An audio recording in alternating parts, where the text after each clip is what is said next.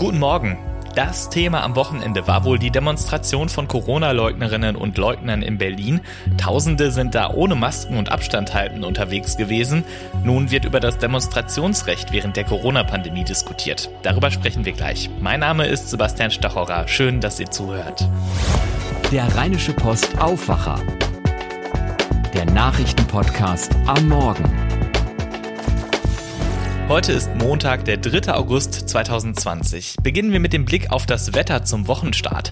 Der Montag beginnt zunächst heiter, teilweise wolkig, aber trocken. Später gegen Nachmittag sind aber vor allem im Nordosten NRWs Schauer und vereinzelt auch Gewitter möglich, meldet der Deutsche Wetterdienst. Dazu Temperaturen von 19 bis 24 Grad. In der Nacht kühlt es etwas ab auf 13 bis 10 Grad. Zunächst kann es auch etwas schauern, das nimmt im Laufe der Nacht aber ab. Morgen am Dienstag wechseln Sonne und Wolken.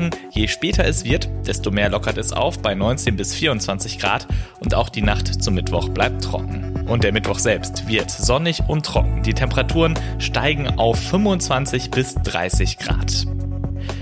Blicken wir damit nach Berlin. Bei den Demonstrationen am Wochenende wurde massenhaft gegen die Corona-Auflagen verstoßen.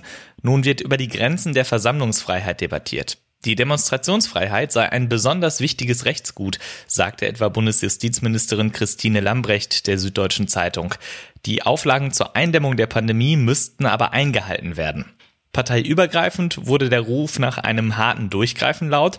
Unionsinnenexperte Armin Schuster sagte unserer Redaktion etwa, derartige Demonstrationen werte er als Gefahr für die Allgemeinheit und deswegen sei es seiner Einschätzung nach auch in Ordnung, die Versammlungen nur noch unter strengeren Auflagen oder sogar gar nicht mehr zu genehmigen.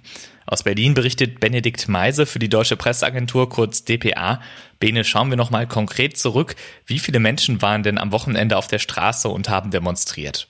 Also die Polizei schätzt, dass es so circa 17.000 Menschen bei dem Demonstrationszug waren. Im Anschluss gab es ja noch eine Kundgebung, bei der die Demo dann aufgelöst wurde von der Polizei. Da sollen nach Schätzungen nochmal 3.000 Menschen dazugekommen sein, also insgesamt rund 20.000. Und viele davon haben sich eben nicht an die Abstands- und Hygieneregeln gehalten. Masken, Fehlanzeige. Deshalb ist die Polizei dann ja auch eingeschritten, aus der Sicht mancher Politiker aber zu spät. Wann hätte die Polizei denn einschreiten sollen? Ja, nach Ansicht von SPD-Chefin Saskia Esken schon viel früher, wie sie in der ARD betonte. Die FDP wies unterdessen darauf hin, dass unter den Demonstranten auch sicher viele aus Verzweiflung dabei gewesen sein könnten. Da müsse man aufklären. Von der AfD hieß es im Bildinterview hingegen, bei den Demos könne man kein Fehlverhalten erkennen. Also da hätte dann wohl weiter demonstriert werden können. Nun werden auch die Stimmen nach Geldstrafen bei Verstößen immer lauter. Ja, ganz richtig. Bundeswirtschaftsminister Altmaier und Bayerns Ministerpräsident Söder tendieren zu härteren Strafen bei Regelverstößen und ähnlich sieht es auch der Deutsche Städtetag. Für uneinsichtige Demonstranten soll es Bußgelder geben. Gerd Landsberg, Hauptgeschäftsführer des Deutschen Städte- und Gemeindebundes, bringt es eigentlich ganz gut auf den Punkt. Die Freiheit des Einzelnen endet dort, wo er das Leben und die Gesundheit anderer gefährdet. Und deshalb müssten Demonstrationen künftig von vornherein auf eine bestimmte Zahl begrenzt werden. Vielen Dank, Benedikt Meise in Berlin. In Mecklenburg-Vorpommern startet das neue Schuljahr heute. Für die gut 150.000 Schülerinnen und Schüler bedeutet das erstmals seit März wieder täglichen Unterricht. Das Bildungsministerium hat für das neue Schuljahr einen neunseitigen Hygieneplan entwickelt. Mecklenburg-Vorpommern wird nun sozusagen als Testfall beobachtet für die Bundesländer, die später starten. Ingo Lorenz von der Ostseewelle berichtet aus Rostock. Ingo, wie geht das Land ins neue Schuljahr? Heißt es jetzt wieder Arbeitshefte im Klassenraum statt Laptop im Kinderzimmer für alle? Hier im Land hat Bildungsministerin Martin diese Woche sogar eine Garantie abgegeben. Jeden Tag mindestens vier Stunden im Klassenraum für Grundschüler, fünf Stunden für die höheren Klassen. Doch auch sie sagt, es wird auch weiterhin Online-Unterricht zur Ergänzung geben. Dafür sollen vor allem die Lehrer eingesetzt werden, denen der Arzt bescheinigt, dass es für sie zu gefährlich ist, vor der Klasse zu stehen. Das sind rund 400 der 13.000 Lehrerinnen und Lehrer im Land. Die sollen weiter von zu Hause aus arbeiten, sodass es also weiterhin auch stellenweise Fernunterricht gibt. Stichwort Fern- und Präsenzunterricht. Sind denn alle Schülerinnen und Schüler auf dem gleichen Stand? Seit den Schulschließungen im März haben ja alle so daheim vor sich hin gelernt. Eine der ersten Aktionen in den Klassenzimmern von Beutzenburg bis Bergen auf Rügen Lernstandskontrolle. Weil in den letzten Monaten vieles hängen geblieben ist, sollen dann die Schulen mit diesen Ergebnissen entscheiden, ob es zusätzliche Förderung gibt oder ob sie sogar den Lehrplan mal ein bisschen ausdünnen. Noten soll es für diese Tests aber nicht geben. Wenn jetzt wieder alle Schülerinnen und Schüler zusammenkommen, wie wird da sichergestellt, dass Schulen keine Superspreader-Orte werden? Feste Gruppen sollen Corona-Ansteckungen verhindern oder wenigstens eingrenzen, also werden Klassen nicht geteilt, zum Beispiel in Arbeitsgruppen. Auf dem Flur sollen sich diese Gruppen allenfalls mit Abstand begegnen, sagt die Bildungsministerin. Und wenn doch mal an einer Schule ein Corona-Fall auftritt, dann heißt es, die Gruppe oder notfalls auch die Schule dicht machen, bevor sich das Virus verbreitet. Alles in allem aber ist die Sorge vor Ansteckung hier eher gering. Seit Monaten ist Mecklenburg-Vorpommern das Land mit den wenigsten Corona-Fällen. Mit Abstand. Vielen Dank, Ingo Lorenz aus Rostock. Bei uns in NRW startet das Schuljahr nächsten Mittwoch am 12. August. FDP-Schulministerin Yvonne Gebauer stellt heute Mittag auf einer Pressekonferenz vor, wie es in den Schulen dann weitergehen soll. In NRW gibt es rund zweieinhalb Millionen Schülerinnen und Schüler. José Narciandi berichtet für Radio NRW. Gebauer hat schon gesagt, der Schulalltag soll so normal wie möglich werden. Was heißt das? Es gibt keine Abstandsregel und keine Maskenpflicht. Es muss nur genau festgehalten werden, welcher Schüler sich wann wo aufgehalten hat. Problem dabei ist, dass das Personal fehlt. Etwa 15 Prozent der Lehrer bleiben zu Hause, weil sie zum Teil zur Risikogruppe gehören. Und dann gibt es noch die Gefahr, dass es weitere Schulschließungen gibt, denn immer wieder tauchen neue, kleinere Hotspots auf und niemand weiß genau, wie sich die Lage entwickelt, wenn erstmal alle wieder aus dem Urlaub zurück sind. Vielen Dank, José. Der Nordrhein-Westfälische Lehrerverband fordert eine Pflicht zum Maskentragen außerhalb des Unterrichts. Im Unterricht ginge das nicht, sagte Präsident Andreas Bartsch unserer Redaktion, aber außerhalb der Klasse sollten Schülerinnen und Schüler eine Mund-Nasen-Bedeckung tragen müssen, weil auf den Gängen die Abstände oft nicht eingehalten werden können. Außerdem fordert Bartsch klare Vorgaben vom Land, etwa für den Fall eines positiven Corona-Tests bei Lehrkräften oder für eine Mischform des Unterrichts mit Präsenz- und Fernunterricht. Er sei mit den Vorbereitungen des neuen Schuljahres von Seiten des NRW-Schulministeriums bislang nicht zufrieden. Kurze Pause für Werbung. Diese Ausgabe des Aufwacher-Podcasts wird unterstützt von Naturstrom, dem nachhaltigen Energieversorger aus Düsseldorf. Unabhängig von Atom-, Kohle- und Erdölindustrie. Naturstrom bietet Wallboxen für Privatpersonen, Tarife für alle, die mit einem E-Auto unterwegs sind und es gibt auch Ladestationen mit Naturstrom. Aktuell sind ja unsere Reporterinnen Marie Ludwig und Marin Könnemann mit den Rhein-Stories auf Instagram unterwegs in der Region auf der Suche nach Geschichten in einem E-Bully und ratet mal, was man dafür braucht. Genau. Den Strom bekommen Sie von Naturstrom. Mehr Infos zum Angebot von Naturstrom gibt's auf www.naturstrom.de. Vielen, vielen Dank an Naturstrom fürs Unterstützen der Rhein-Stories und dafür, dass Sie diese Aufwacherfolge möglich machen.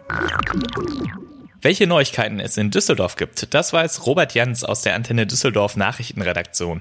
Guten Morgen, Robert. Guten Morgen, Sebastian. Bei uns geht's heute um die Corona-Lage in Düsseldorf. Denn seit gut einer Woche steigen hier in unserer Stadt die Fallzahlen. Außerdem für kleine Kinder und ihre Eltern in Düsseldorf ist heute ein besonderer Tag, denn das neue Kita-Jahr startet heute. Und dann geht's noch um folgendes Thema. Statt sofort mit der Ausbildung oder dem Studium zu starten, wollen aktuell viele junge Düsseldorfer erst einmal einen Freiwilligendienst leisten. Wir stecken mittendrin in der Corona-Pandemie. Dieser Satz gilt auch für Düsseldorf. Seit gut einer Woche steigen die Fallzahlen wieder. Der wichtige 7-Tage-Index, der für die Behörden entscheidet, ob Lockerungen wieder zurückgenommen werden müssen, hat sich innerhalb der letzten Woche fast verdoppelt. Er liegt jetzt bei 15,9. Die Hintergründe von Christian Zehlen für Antenne Düsseldorf. Dass der wichtige Index gestiegen ist, liegt daran, dass sich in der vergangenen Woche mehr als 100 Düsseldorfer neu infiziert haben. Die Zahl der aktiven Fälle ist ebenfalls deutlich gestiegen, um 40 Personen auf aktuell 94. Jedem fünften davon geht es so schlecht, dass er oder sie im Krankenhaus behandelt werden muss. Vier Düsseldorfer liegen mit Covid-19 auf der Intensivstation. Die Zahl der Menschen in häuslicher Quarantäne hat sich in der vergangenen Woche auch erhöht. 381 Personen müssen vorerst zu Hause bleiben, weil sie oder nahe Kontaktpersonen infiziert sind. Für kleine Kinder und ihre Eltern ist heute ein besonderer Tag. Sie gehen heute zum ersten Mal in die Kita oder Tagespflege. Das neue Betreuungsjahr beginnt. Mehr von Oliver Bent für Antenne Düsseldorf. Das Kita-Jahr 2020-21 startet mit eingeschränktem Regelbetrieb. Das heißt, die Kinder werden nicht so lange betreut, wie es in ihrem Vertrag steht, sondern in der Regel zehn Stunden weniger pro Woche.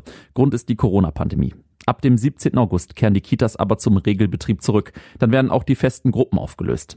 Zum Start des Kita-Jahres stehen insgesamt 28.000 Betreuungsplätze zur Verfügung. Das Angebot soll aber in den nächsten zwölf Monaten ausgebaut werden, um 1.000 Plätze. Dafür werden überall in der Stadt insgesamt 20 neue Kitas gebaut. Statt sofort mit der Ausbildung oder dem Studium zu starten, wollen aktuell viele junge Düsseldorfer erst einmal einen Freiwilligendienst leisten.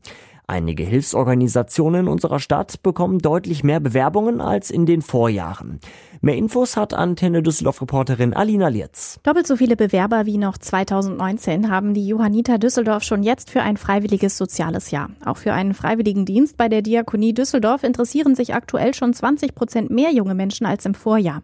Grund dafür sei laut beider Organisationen die Corona-Pandemie. Viele Schulabgänger hätten deswegen noch nicht mit der gewünschten Ausbildung starten können oder haben keine Lust auf E-Learning im Studium. Bei der Caritas Düsseldorf gibt es zwar aktuell keinen deutlich höheren Anstieg als im Vorjahr, allgemein sei aber auch hier die Bereitschaft für ein FSJ sehr groß. Soweit der Überblick aus Düsseldorf. Mehr Nachrichten gibt's auch immer um halb bei uns im Radio oder auf antenne düsseldorf.de. Vielen Dank, Robert Jans. Und diese Themen könnt ihr heute im Blick haben. Ein junger Mann, Anfang 20, fährt im März 2019 mit ungefähr 300 kmh auf der A52. Im Essener Süden verliert er dann die Kontrolle über seinen Sportwagen, der unfassbare 570 PS hat. Seine 18 Jahre alte Beifahrerin wird aus dem Auto geschleudert und stirbt. Heute steht der 25-jährige Fahrer deswegen vor Gericht. Er ist angeklagt wegen fahrlässiger Tötung. Der Prozess startet heute am Essener Amtsgericht. Im Schuldfall sind bis zu fünf Jahre Freiheitsstrafe möglich. In München nehmen heute Freunde, Familie und Weggefährte Abschied von Hans-Jochen Vogel. Der SPD-Politiker war am 26. Juli verstorben. Zur Trauerfeier werden auch Bundespräsident Frank-Walter Steinmeier und Altkanzler Gerhard Schröder erwartet. Es gibt auch einen Livestream. Die Veranstaltung startet um 10.30 Uhr. Zwei US-Astronauten sind heute Nacht von der Raumstation ISS zurückgekehrt und im Golf von Mexiko vor der Küste Floridas gelandet. Einer der beiden ist Doug Hurley und der klang nach der Landung so. Vor fünf Stunden schaukelten wir noch im Golf von Mexiko rum. Das war eine ganz schöne Odyssee die letzten fünf, sechs, sieben, acht Jahre. Und hier sind wir nun, der erste bemannte Flug eines Dragon. Unglaublich. Eine wahnsinnige Ehre, Teil dieses Programms und der NASA zu sein und zwei Monate auf der ISS zu verbringen.